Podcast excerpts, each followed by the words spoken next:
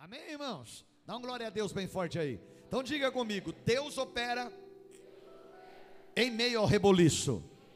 Diga espírito de revelação. Palavra rema. Entra dentro de mim e muda a minha vida. Eu vou te dar mais uma chance de você falar, porque eu quero que Deus faça uma obra na sua vida. Eu poderia nem dar essa chance, mas eu quero te abençoar. Então vai lá, diga espírito de revelação. Palavra rema. Entra dentro de mim e muda a minha vida. Uma Regina está assistindo a gente, visitei ela hoje com o pastor Tiago. Deus abençoe, querida. Deus está contigo, em nome de Jesus. E todos que estão nos assistindo também, Deus te abençoe. Abra sua Bíblia aí comigo, em Ezequiel capítulo 37, versículo 7. Ezequiel 37, verso 7. Diz assim: Então profetizei, como se me deu ordem, e houve um ruído, enquanto eu profetizava, e eis que se fez um rebuliço, e os ossos se juntaram, cada osso ao seu, cada osso ao seu osso. Irmãos, só para dar uma pincelada para você entender aonde nós vamos trabalhar. Deus pega o profeta Ezequiel. Israel estava reclamando que Deus havia esquecido deles. Porque geralmente é assim que funciona. As pessoas fazem o que não deve, vem a consequência, depois elas reclamam que Deus esqueceu delas. Não é? Elas agem de maneira errada, aí vem a consequência: ah, Deus esqueceu de mim, ah, eu vou agora tirar minha vida, ah, eu vou agora sumir, ah, eu vou agora acabar com tudo, porque elas acham que a culpa é de Deus. Deus não tem culpa de nada. A Bíblia diz: se obedecermos a Sua palavra, Ele é fiel e justo para cumprir. Se nós obedecermos, então, Israel começou a fazer as coisas que desagradavam a Deus, e Deus permitiu vir o problema. Deus permitiu vir a dificuldade. Aí eles começaram a reclamar que Deus havia esquecido deles. Bom, Deus, quando quer falar com alguém, Deus, Deus chama o profeta dele. Presta atenção. Sacerdote, todo crente é. Quando Deus planejou a nação de Israel, Ele planejou uma nação sacerdotal. Todo Israel seria sacerdote. Esse era o plano original. Deus chama Abraão, através de Abraão ele diz: Eu vou fazer uma grande nação, e aí eu vou fazer um povo de uma nação sacerdotal. Mas o povo acabou não aceitando Jesus, não aceitando Jesus como Senhor e Salvador deles. Muitos de Israel esperam o Messias até hoje. Ele já veio, já morreu, já ressuscitou e pelos acontecimentos mundiais, ele vem em breve buscar a sua igreja. Jesus vem aí. Então, o sacerdote, aí Jesus veio e João 1,12 diz: Mas a todos quantos receberam, deu-lhes o poder de serem feitos filhos de Deus. Hoje, através de Jesus, nós somos todos sacerdotes. O que que faz o sacerdote? O sacerdote ele pega do homem e leva a Deus. Então, Jesus disse: Em meu nome expulsarão demônios. Isso é só para o pastor? Hã?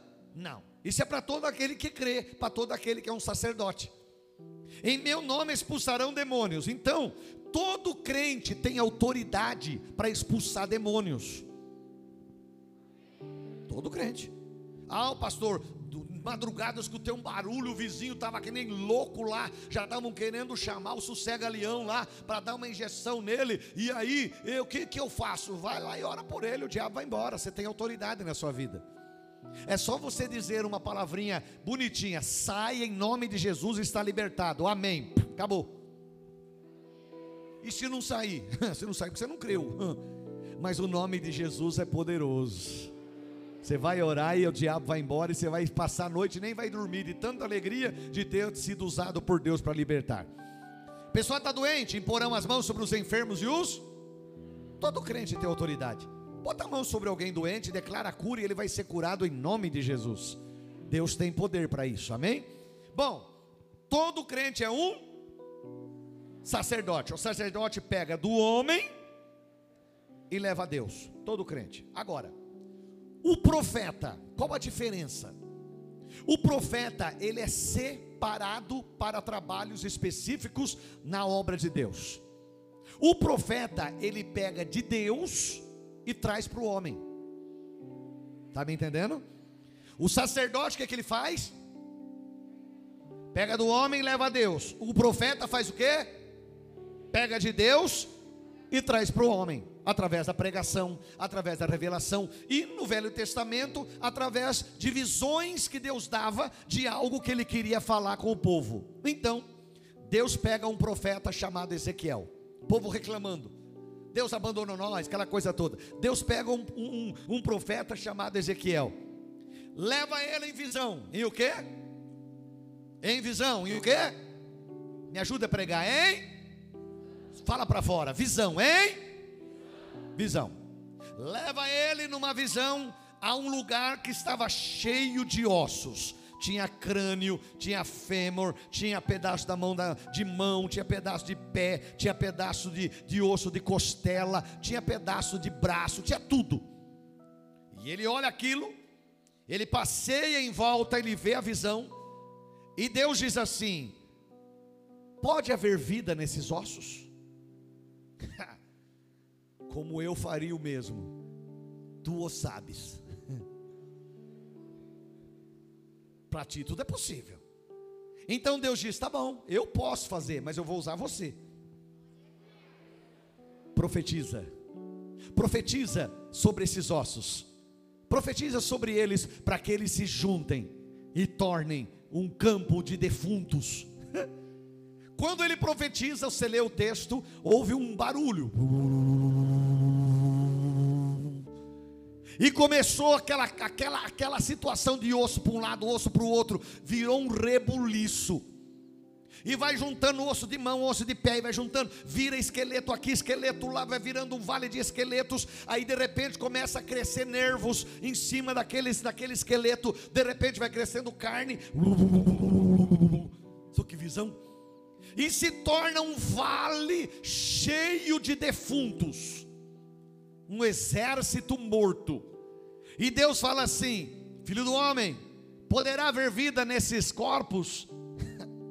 Se o Senhor já fez isso para ter vida agora, tu sabes. o Senhor já fez isso, fazer mais da vida agora é moleza. Mas tu sabes. E Deus falou: Eu posso fazer, então eu vou, eu vou usar você. Profetiza Profetiza aos quatro ventos. Irmão, profecia nada mais é do que palavra. Então, cuidado com o que você fala, porque suas palavras têm poder. O sábio Salomão disse: A morte e a vida estão no poder da língua. É, o negócio é muito sério. No outro lugar, a Bíblia diz assim: Eis que amou a maldição, ela te sobrevenha. Aborreceu a bênção, ela se afaste de ti. Se a pessoa ama a maldição, falando o tempo todo, ah, essa casa é uma desgraça, ah, essa família não presta, porque eu não nasci em outra família, ah, porque não sei o que, você está amaldiçoando, você está chamando maldição para dentro da sua casa. Você está abrindo portas para demônios entrar, e ele entra, meu irmão. Jesus é gentil, ele diz: Eis que estou à porta e bato. Uma porta se fecha por por por dentro. Adianta você falar, pastor, fechei a porta por lá de fora, deixei a chave lá ainda. Adiantou muito. O ladrão vem, abre e entra. Então você tranca por dentro. Aí, se precisar abrir, você abre e, e a porta vai, ser aberta. Então se fecha por dentro. Por que, que Jesus diz: Eis que estou à porta e bato? Porque quem decide abrir o coração para Ele é você, é eu. Ora há pouco, uma irmãzinha falou: Bispo, eu me decidi, eu vou me batizar. Glória a Deus. O que, que ela fez? Ela abriu o coração para Deus. Ela abriu o coração para Jesus, ela abriu o coração para o Senhor entrar lá, porque Jesus está à porta aí. Agora o diabo não, ele chega rombando porta, ele entra para a janela, ele entra por qualquer lugar. Irmãos, eu já orei por gente aqui, que a pessoa ficou possessa, e o diabo dizia assim: Eu estou escondido no, naquele lugar, sabe aquela caixa de esgoto que todo mundo tem na casa? Aquela caixa onde tudo para lá, e o diabo dizia: Eu estou escondido na caixa de esgoto. Quer lugar mais sujo que isso? Agora, irmão, diabo quer dizer estrume de porco. O que você espera de um bicho que é estrume de porco? Ai, pastor, não fala assim do diabo, meu irmão. Sobre a minha vida tem o sangue do cordeiro. Se sobre a sua vida tem o sangue do cordeiro, eu profetizo: mal algum te sucederá e praga alguma vai chegar na sua casa. O diabo não tem poder sobre a nossa vida, ele até tenta, mas maior é o que está conosco do que aquele que está no mundo. Então a pessoa começa a, a, falar coisa ruim, né? Então usa a palavra profecia, fala coisa boa. Está acontecendo um problema? Eu vou vencer esse problema. A vitória é minha. O Senhor está comigo. Fale, não fale para Deus o tamanho do seu problema, mas fale para o problema o tamanho do seu Deus. Fale para o seu problema o tamanho do seu Deus. Ele é poderoso para fazer infinitamente mais. O Tiago, não foi isso que Davi fez? Davi falou pro, para o problema o tamanho do Deus dele. Ele olhou para, para Golias e disse o quê? Tu vens a mim com espada, com lança, com escudo, tu és um guarda-roupa, no mano a mano eu vou perder. Se você der um assoprão, eu caio de costa, mas não tem problema, eu vou a ti. em nome do Senhor dos exércitos de Israel, a quem você tem afrontado, e hoje mesmo o Senhor entregará você nas minhas mãos, e eu vou te entregar as, aos animais, eu vou te entregar as aves do céu. Davi fala para o problema o tamanho do Deus dele. Já pensou se ele fizesse o contrário? Se Davi parasse para orar, dobrasse o joelho e começasse, Senhor, Senhor, dá uma olhada no tamanho do cara, Senhor. O cara é um guarda-roupa. Se ele me der um soprão, eu, eu, eu arrebento. Se ele me der um tapa, então não vai achar lugar para dar outro. Eu vou parar um quilômetro longe. Mas ele não fez isso. Ele contou para o problema dele o tamanho do Deus que ele tinha. Dá um glória. Profetiza aos quatro ventos para que entre o Espírito. E aí ele disse: Espírito, venha, como diz a palavra do Senhor. Eu fico imaginando. Vem cá, Roger. Eu fico. Tira o óculos, deixa ali, ó. Eu fico imaginando. Vem cá, Tiago. Ser rapidinho, Tiago. Vem cá, Luizão. Você está dormindo, Tiago. Que isso? Deita lá, deita lá. Deita lá. Isso.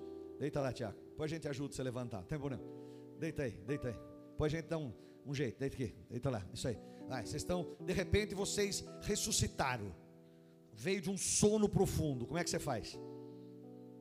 Primeira coisa, senta. Dá uma esfregada no olho dá uma olhada, não entende bem onde está. Aí ele já começou a acordar, aí vem outro.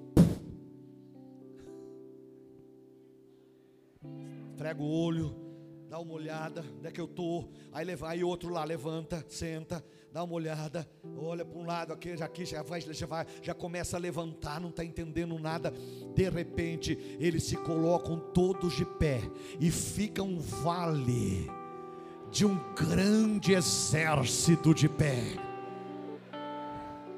Aí vem a palavra do Senhor a Ezequiel e diz assim: Ezequiel, diga para o meu povo, pra, para palavra do profeta, pega de Deus e dá para o homem.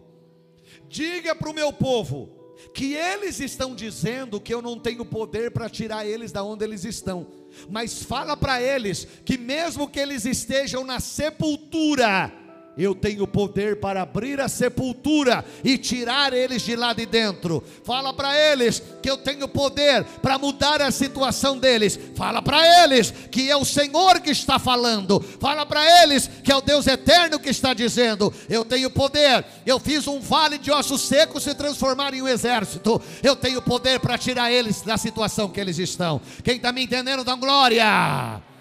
Aplaude o Senhor e dá glória a Deus. Obrigado. Agora escute. Precisamos aprender os planos de Deus, porque em tudo Deus tem um plano. Irmãos, aprenda uma coisa: Deus não tem plano B, Deus tem um plano. Deus não tem plano B na sua vida, Deus tem um plano. Vou tentar de novo. Deus não tem plano B na minha e na sua vida, Deus tem um plano. Não, Deus tinha um plano B, porque esse não, não deu certo. o homem pode falhar, o homem pode errar, o ser humano pode cair, mas a Bíblia diz: o Senhor não é homem para que minta, ele não é homem para que se arrependa. Se ele disse, ele vai cumprir, ele é poderoso para fazer com que a sua palavra se cumpra, ele é fiel para cumprir a sua palavra. Quem está me entendendo, dá glória. Diga comigo: Deus tem um plano. Agora escute: você está preparado para ver as respostas das suas orações? Você está preparado para ver a resposta das suas orações? Nem sempre, Tiago. Nem sempre, Roger. Nem sempre, Kleber. Nem sempre nós estamos. Às vezes a gente ora, mas a gente não está preparado para ver a resposta da oração. Deus! Mas a gente não sabe o que pode vir, porque Deus tem a primazia. Você está pronto hoje para ver Deus agir do jeito dele na sua vida? Tem hora que some pessoa de perto da gente. Tem, hora que some alguém de perto da gente. Você fala, nossa, o que, que aconteceu? Fulano eh, era tão próximo da gente, de repente sumiu. Irmão, aprenda uma coisa: Deus ouve conversas que nós não podemos ouvir. Tem horas que Deus tira pessoas de perto de nós, porque Ele está ouvindo conversas que a gente não consegue ouvir, e a gente ora dizendo: Deus, tira de perto de mim tudo que pode me atrapalhar. A gente ora dizendo: Deus, tira de perto de mim tudo que está que pode me atrapalhar, tudo que pode me causar um empecilho lá na frente. Aí Deus começa a tirar. E aí eu volto a perguntar: Você está pronto hoje para ver Deus agir do jeito dele na sua vida? Irmão, sumiu de perto de você? Fica tranquilo, é Deus tirando. Ele está ouvindo conversas que você não pode ouvir conversas que saem lá na mesa do almoço, ah, porque é fulano, conversas que saem em conversas de WhatsApp de celular, conversa que sai em algumas eh, redes sociais as escondidas e a gente não sabe, mas Deus está vendo e a gente diz: Deus, tira de perto, Senhor, nos livra do mal. A gente não ora? Livra do mal, a gente ora o Pai Nosso, ah, livrai-nos do mal, amém. Deus está livrando são respostas de orações que às vezes a gente não entende, mas é do jeito. Escuta lá, antes da restauração do vale, Ezequiel viu um rebuliço. Ele viu o quê? E houve um ruído. Já pensou que cena, que negócio? Já imaginou que cena? Aquele barulho e osso voa para um lado, voa para o outro. Pensou que, que força que foi aquilo. Houve, aí começou o rebuliço. Escute aí. Ele obedeceu a Deus e o vale que já era terrível virou um cenário de terror. O vale que já era terrível agora vira um cenário de terror. Irmãos, Deus, quando Ele age, a gente não entende. Vamos entender o plano dele. É, é Deus trabalhando. Já imaginou na criação? Eu fico imaginando isso daí. Ontem eu estava orando à noite e eu estava pensando nisso aí. Meu Deus do céu, mas só na criação, porque a gente imagina tudo rápido, né? Tudo rapidinho. Você vê que quando Deus disse, haja luz, e só foi isso. Aí a Bíblia diz assim: e foi a tarde e amanhã do primeiro dia. Foi só isso. Agora você já pensou o que aconteceu? Porque não é assim, irmão. A gente imagina Deus passe de mágica, né? Que nem a gente acha o, acha o, o, o aquele coisa que esfrega lá e sai o gênio, como é que chama? A lâmpada do gênio, né? Ah, esfrega o gênio. Ah, você tem três pedidos. Né? Primeira coisa que o cara fala, eu quero ser bonito. Pronto, já foi o embora. Eu, graças a Deus, se achar, não preciso disso, já estou tranquilo. Passei na fila da beleza 20 vezes. O anjo falou: Chega, não, eu vou mais, eu quero passar mais. Então o cara, eu quero esfregar. Aí pá, aquilo que pede é na hora, pá. Não, irmão. Aquilo lá é, é ideia, aquilo é, é, é, é, coisas que o mundo criou. Né? Agora Deus trabalha diferente. Haja luz e o Espírito se move. A Bíblia diz que no céu a própria luz que ilumina é a luz de Deus. A luz ilumina o mundo, irmão. O mundo é grande. E Deus começa a trabalhar. Foi a tarde e a manhã do primeiro dia. Agora você imagina o segundo. Eu fiquei pensando nisso. Quando Deus disse: haja separação entre águas e águas. Você já imaginou o barulho que foi aquilo? Já imaginou o rolo que deve ter dado até conseguir separar tudo aqui? Porque a terra estava coberta por água. Aí de repente Deus diz: separe as águas. Aquilo foi um negócio, irmão. Houve terremoto, houve tremor, houve um rebuliço. Mas Deus estava trabalhando. Vai dando um glória bem forte aí. No meio do caos, o profeta viu aquilo que já estava bagunçado, bagunçar mais ainda. no meio do caos, ele viu um vale que já estava ruim, fica pior. Escute aí. Tudo que parecia um caos se tornava ainda mais caos, ficando pior. Eu estou orando, ai, Deus não está respondendo. Parece que a coisa piorou, interessante, né? Marta e Maria mandam avisar Jesus. Chama o motoqueiro. Ah, motoqueiro. Motoqueiro, vem, eu quero que vocês vão lá onde Jesus está. E leva lá uma notícia para ele. Fala que Lázaro, amigo dele, está tá mal. O cara está mal, está nas últimas. Corre lá. O motoqueiro sai, que sai empinando, né? E fala. Chega lá, fala para Jesus, o negócio é o seguinte, ela mandou avisar você para você correr lá, o Senhor vai logo lá, porque o negócio está feio lá, Lázaro não está legal, elas estão meio desesperadonas lá, melhor o senhor ir logo, senão o bicho vai pegar, corre lá. Né? E elas estão preocupadas, porque o plano delas já venceu, elas não pagaram, e o negócio está meio preocupante lá, corre lá. Aí Jesus falou, legal, legal, fala para elas lá que essa enfermidade não é para a morte, é para a glória de Deus. Aleluia, aleluia, glória a Deus, porque não é você. Aí o motoqueiro, aí o motoqueiro vem, vem empinando de novo. E chega lá, bate o Marta. Isso é o seguinte: o Senhor mandou falar que a enfermidade não é para a morte, é para a glória de Deus. É? Só que ele não aparece. Ele não vem, por que não veio na garupa da moto? Sou Jesus com aquela roupona na, na garupa. Já imaginou? Que cena que seria, né? Já pensou? Segura aí, rapaz. Eu sou dono da vida, mas também não abusa. Né? E aí Jesus chega, viria, mas não, ele não veio, porque já não pegou carona com a moto, pagava uma, uma viagem só, saía mais barato, né? tem que aproveitar o negócio. Mas Jesus não veio. Aí ele chega lá e fala: essa enfermidade não é para a morte, é para a glória de Deus. Bom, elas ficam felizes, mas passa um dia, o camarada chega à tarde e ele morreu.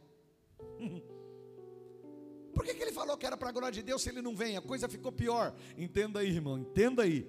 Tudo que parecia ser um caos se tornava cada vez a cada vez mais caos, ficando pior. O menino morre, Lázaro morreu. Escuta aí, vamos lá. Se você está buscando algo e cada vez que você ora parece que fica mais difícil e desafiador, Deus está agindo neste negócio. Ele vem, ele vem. Quando chega o quarto dia, chega Jesus lá dizendo: E aí, cadê meu amigo? Ele morreu. Já era. O senhor falou que vinha logo, não veio. Quatro dias que o cara está morto já. Onde é que está? Está aqui nessa sepultura aí. Tá bom, tira a pedra. O Marta falou: Senhor, o senhor está doido? O senhor não veio na hora certa, agora quer brincar com nós. O senhor está meio loucão, né? Por que, que não veio na hora certa? Por que não veio no dia? Por que não aproveitou a carona da moto? Por que, que não veio de moto? Aproveitava a viagem. Pagava uma, uma, uma corrida só. Por que o senhor não fez? Pagamos caro naquela moto, o preço foi barato. E aí Jesus fala: onde é que está Lázaro? Não, já está cheirando mal, faz quatro dias. Ah, Marta, Marta, você está muito ansiosa, menina. Fica tranquilo, pode tirar a pedra. Eu estou dizendo para você: se você crê, você vai ver a glória de Deus. Não é do jeito que você quer, meu irmão, é do jeito que ele quer. Às vezes confunde a gente, porque realmente um, um defunto de quatro dias lá dentro ia cheirar mal, né? não era legal. Para a gente o negócio estava estranho, mas quem estava dizendo era o dono da vida. Tirar, irmão, parece que está ficando mais difícil, mas fica tranquilo, Deus está agindo no negócio. Deus está agindo no negócio. Deus está agindo no negócio. Deus está agindo no negócio. Tirai a pedra. Lázaro! Vem para fora! todo mundo lá querendo filmar. O povo da esquerda então doidinho para falar mal de Jesus. E já ia botar culpa no Bolsonaro. Não ressuscitou porque o Bolsonaro não deixou. Aí já Jesus estava lá, gritou: Lázaro! De repente, eles olham no meio daquela escuridão, porque era uma tumba no meio da rocha, né? De repente, o cara tudo enrolado em faixa, não tinha caixão. De repente, interessante que o pé ficava de fora, lá no meio. Jesus diz: solta ele, tira essa faixa aí, senão ele vai morrer afogado. Acabou de ressuscitar, já morre, aí fica ruim, né? Jesus falou: tirai a faixa, desatai e deixai vir. Desenrolaram ele. Lázaro estava vivo. Vamos lá, entenda, Deus às vezes permite um rebuliço na nossa vida, na minha vida, na sua vida, antes de colocar tudo no lugar. Tem mulher aqui? Tem mulher que limpa a casa aqui? Levanta a mão se você não limpa, vê, irmã? Quem limpa a casa aqui, levanta a mão e dá um glória. Como é que você limpa a casa? Você deixa tudo do jeito que está e passa a vassoura? O que, que você faz? Irmão, tem mulher que tem um negócio, né? Você viu? Elas gostam de ficar mudando tudo. O marido sai cedo, o sofá está aqui. Quando ele chega tarde, o sofá já está aqui. No outro dia ele chega, o sofá está aqui. Quando ele, quando, ele, quando ele sai, está aqui. Quando ele volta, está aqui. Guarda-roupa estava aqui, de repente está lá. Como é que elas aguentam? É pesado aquele negócio, né? Mas como é que elas fazem? Arrasta a cadeira para um lado e tira a cadeira e põe escada e limpa não sei o que. Elas estão arrumando. Depois que está tudo limpinho, passou o pano direitinho, coloca tudo no lugar. É hora que Deus dá uma arrastada para dar uma limpada embaixo da cama. Tem hora que Deus dá uma arrastada para embaixo, embaixo da mesa, tem sujeira aí, tem que limpar. Tem hora que Deus dá uma arrastada para poder passar um pano. Deus está cuidando. Entenda, Deus às vezes permite um rebuliço na nossa vida antes de colocar tudo no lugar. Então não peça a Deus para trazer a verdade à tona se você não tem estrutura para suportar a verdade. Se a pessoa não aguenta a verdade, não, Deus traz cuidado, que a hora que vir talvez você não aguente. A Bíblia fala algo interessante. O rei Davi tinha, estava no trono, havia pecado com Betseba lá atrás, e Deus havia dito que ia ter um problema na vida dele, mas de repente um filho dele chamado Absalão. Absalão começa a ouvir um homem chamado Aitofel, que era sacerdote. Aitofel não gostava muito de Davi. Então ele ficava buzinando coisa no ouvido de Absalão. Olha, você é bom mesmo. Rapaz, esse cabelão todo aí. A Bíblia chega a dizer que o cabelo dele, quando ele cortava, chegava a pesar 2 quilos. Sou hoje para vender, para fazer peruca. Estava feito, né? Cada vez que ele cortava, ele demorava para cortar. E quando ele cortava, o cabelo dele pesava 2 quilos. Haja cabelo, né? E aí, ele bonitão, né? A Bíblia diz que Absalão era um cara bonito, grandão tal. E aí Tofel na orelha dele: Pô, você é bom mesmo, você que devia ser rei. Seu pai já não está fazendo direito, seu pai já não está fazendo o que devia. Aí sabe o que ele faz? Absalão vai, senta na porta de Jerusalém, bem na porta, aonde o povo passava para ir falar com o rei. Aí quando o povo estava entrando, ele fala: ah, vem cá, vem cá, vem cá. Quando você vai? Não, eu vou falar com o rei, eu tenho um caso. Não, não adianta falar com o rei, o rei não vai te atender. O rei não tem tempo. O rei corre muito. Se fosse eu o rei, eu te atendia. Se eu fosse o rei, hum, cuidava do seu caso já. E, aí Tofel faz isso mesmo, faz isso mesmo. Cria divisão, cria divisão, cria divisão. E o diabo atrás, vai lá, vai lá, vai lá. E Absalão falando, nossa, olha, se fosse. Aí o povo começou a falar, olha, bom é Absalão. Absalão devia ser rei. Ele deveria estar no trono. Não Davi. Não é Davi. Irmão, se você não suporta a verdade, se você não suporta o que Deus pode trazer à tona, então não peça para isso. Se Deus está, se, se, Deus vai fazer um rebuliço, às vezes vai vir algumas coisas à tona que você não vai suportar. Abisalão estava se levantando contra a autoridade do próprio pai e do rei dele. Por quê? Ouvindo pessoa errada. Cuidado, irmão. Pessoa que começa a buzinar no seu ouvido. Ó, oh, você é bom mesmo. Ah, devia ser você. Se você fizesse, seria melhor. Olha, toma cuidado. Isso tudo tem demônio no meio. Espera o seu tempo, aprenda uma coisa: se o forno for aberto antes da hora, a obra não será perfeita. Está fazendo um bolo gostoso, bonitão, está enorme. Abre o forno antes da hora murcha. Por quê? Porque não era a hora de abrir. Absalão poderia até chegar a ser rei, mas não era a hora dele. Não era o momento dele, aquela hora era Davi, espera. Mas alguém na orelha falando coisa, alguém na orelha buzinando: Você é bom, você é bom, você é bom. Aí Tofel tacando fogo, porque aí Tofel não gostava de Davi. Aidofel não, não, não, aceitava Davi pelo que Davi tinha feito com Betseba. Então ele começa a buzinar e Abisalão se levanta contra. Toma muito cuidado com isso. Deus não aceita pecado contra autoridade. Daqui a pouquinho a gente fala alguma coisa sobre isso daí. Vamos lá. Não peça a Deus mudança se você não está preparado para sentir algumas dores. Todo crescimento traz dor. Quer crescer? Te prepara para ser atacado. Irmão, ninguém bate em cachorro morto. Ninguém chuta cachorro morto. Ninguém fala mal de quem está tá quebrado. Por que, que fica uns doidinhos aí na internet? Ai, porque esse negócio de fazer, de, de, de fazer jogos mortais, para que esse negócio? Sabe por quê? Eu não faço, então você também não pode fazer. E sabe o que, que nós faz para eles? Eu queria falar outra coisa, mas como eu estou no púlpito, eu não posso. Entendeu? Vão tudo caçar minhoca no asfalto almas estão sendo ganhas para Jesus.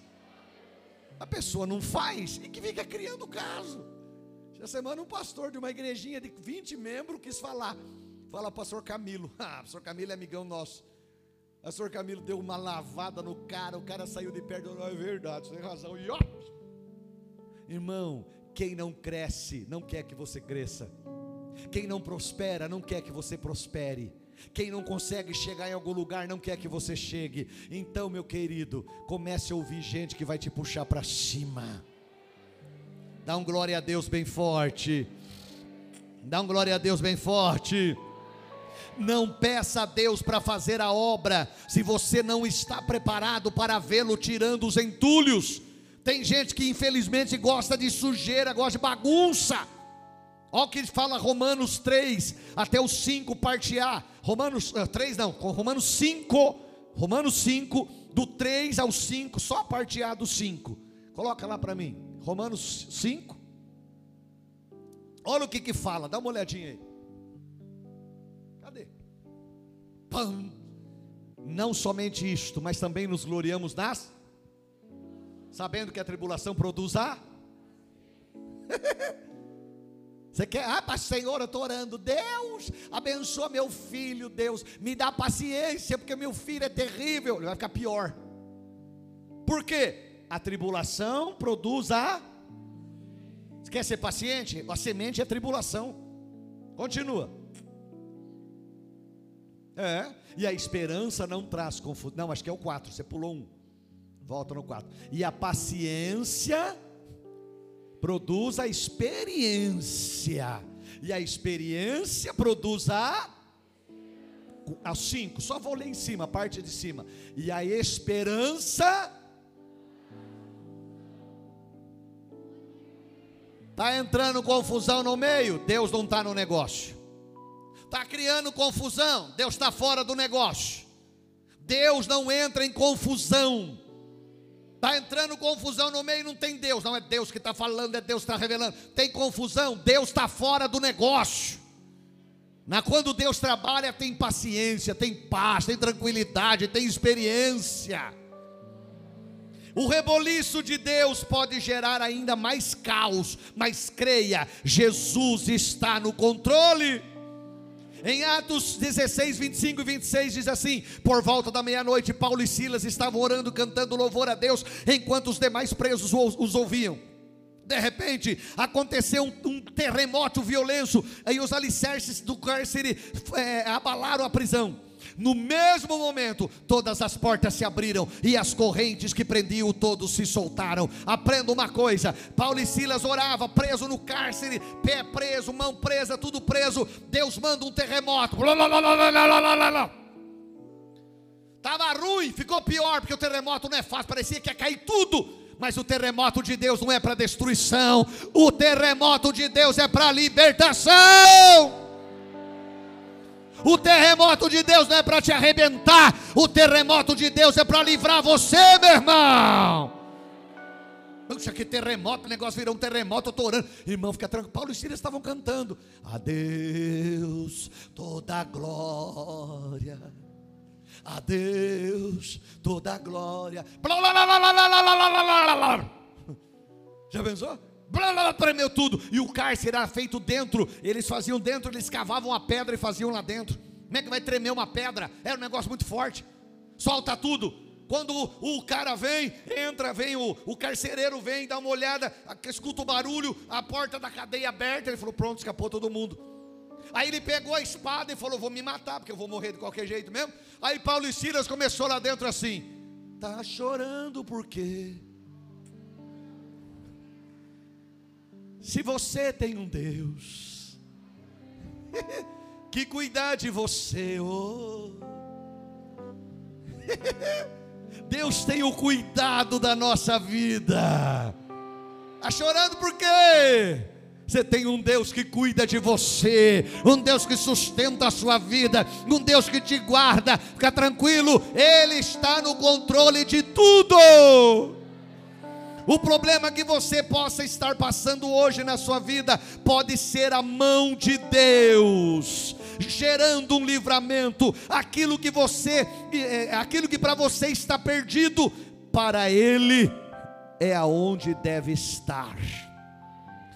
Deus vê lá na frente, virando a esquina. Deus não entra em pânico. Ele tem o controle de tudo, desde a criação. Ai, mas a coisa está feia, Deus perdeu o controle. Não, ele não tem plano B, ele tem um plano. Quando Deus cria os seres celestiais, cada um foi criado para algo, mas Deus deu a eles livre-arbítrio, como deu para o homem. Você já pensou Lúcifer fazendo a cabeça daqueles anjos? É, é, difícil falar em tempo no céu, porque no céu não, tem, não é tempo, lá é Kairos, é diferente. Mas levou um tempão para nós. Deus não fez nada, por quê? Porque Lúcifer estava pecando contra a santidade de Deus. Deus não fez nada. Deus já sabia que Lúcifer estava fazendo, e Deus, quando criou Lúcifer, já sabia o que ele ia fazer. Mas Deus deu a ele o livre-arbítrio, a decisão de dizer: Não, eu não vou fazer. Aí, quando ele diz: Eis que eu vou colocar o meu trono no nível do trono de Deus e serei semelhante ao Altíssimo. Ele peca contra a autoridade de Deus. O pecado contra a santidade Deus perdoa, mas o pecado contra a autoridade não há perdão. Quando ele peca contra a autoridade de Deus, Deus chuta o traseiro dele e fala: cai fora, rapaz. E ele sai do céu como querubim, e ele vai caindo e vai se transformando em demônio. Hoje ele é Satanás. Hoje ele está debaixo dos nossos pés.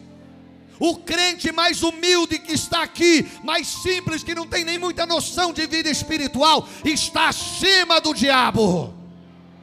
Vou tentar de novo. O crente que está aqui, que não tem muita nem noção do, do, que é vida espiritual, a Bíblia diz que nossa posição é assentado à direita do Pai Todo-Poderoso, acima de todo poder e todo principado e potestade.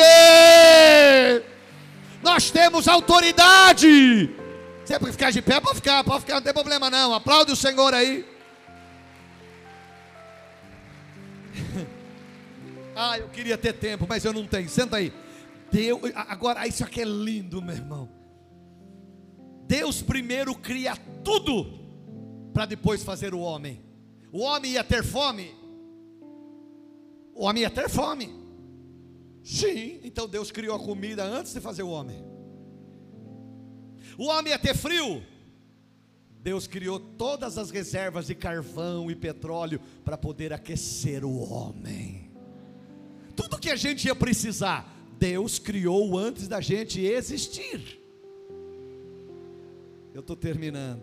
Não murmure, apenas creia. Todas as coisas cooperam para o seu bem. Ventos fortes ajustam rotas, fortalecem árvores. Às vezes, Deus sopra o vento para gerar restauração, para nos direcionar ou nos trazer de volta ao propósito. Fica de pé no seu lugar. Aquilo que para você pode ter se tornado uma bagunça, É apenas Deus. Acha para mim aí já, querida. Isaías 43, 13. É apenas Deus colocando tudo no devido lugar. Ouça o ruído. Se atente ao rebuliço. Haverá restauração no vale. Só não desista. Creia. Deus está agindo. Ainda que você não veja e não sinta, tenha fé em Deus. Ele está agindo. Eu termino. Ainda antes que houvesse dia, eu sou, diz o Senhor. E ninguém há que possa fazer escapar das minhas mãos, operando eu. Operando eu. Vem rebuliço para mudar a nossa vida. Está chorando por quê, meu irmão? Fecha os olhos, vamos adorar a Deus. Feche os olhos. Deixa o Espírito Santo falar com você.